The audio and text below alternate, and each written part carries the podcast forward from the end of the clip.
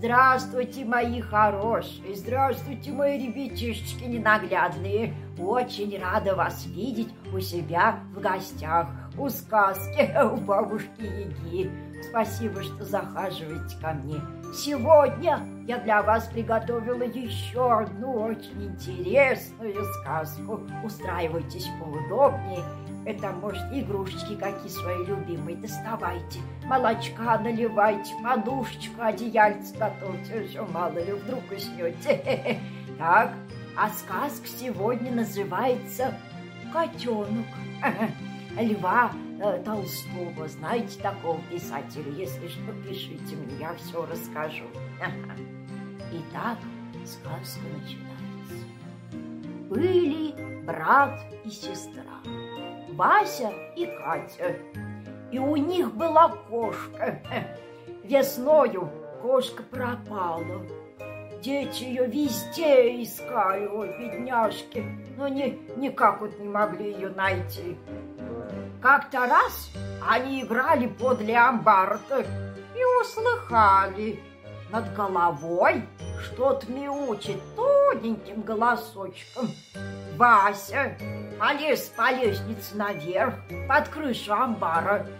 А Катя стояла внизу и все спрашивала его. Нашел? Нашел? Но Вася-то не отвечал ей. Наконец Вася закричал сестренке своей. Нашел! Нашу кошку! И у нее котята такие чудесные! Иди сюда скорее! Катя побежала домой достала молочка и принесла кошке. Котят было ровно пять. Когда они выросли немножко и стали вылезать из-под угла, где вывелись это, дети выбрали себе одного котенка, серого такого, с беленькими лапками, ой, хорошенький, и принесли его все домой.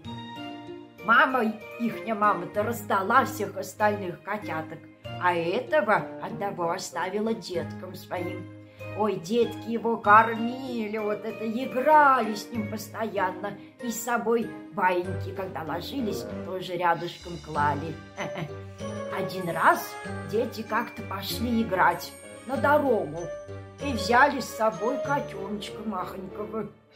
Ветер шевелил солому по дороге, а котенок игрался с этой травкой, с травинками вот этими сухими. И дети прям не нарадовались на него. Потом они нашли подле дороги щавель. Ой, травка такая вкусная, кислая, может, пробовали. И пошли его забирать. И забыли про котенка. Вдруг они услыхали, что кто-то громко-громко кричит. Назад, назад! И увидали, что скачет охотник, а впереди его две собаки. Увидали котенка и, и хотят от его прям схватить. Ой, я, я что-то аж прям запереживала. Схватить его захотели. А котенок-то наш, ой, маленький, уже глупый совсем. Вместо того, чтобы бежать, Присел так тихохонько к земле-то, сгорбил спиночку и смотрит на, на собак-то все свои глазеночки махонькие. Катя испугалась собак, закричала и побежала прочь от них. А Вася, Васенька, ой, прям богатырь махонький такой, взял, что было духу, так и пустился к котенку. И в одно время с собаками подбежал к нему.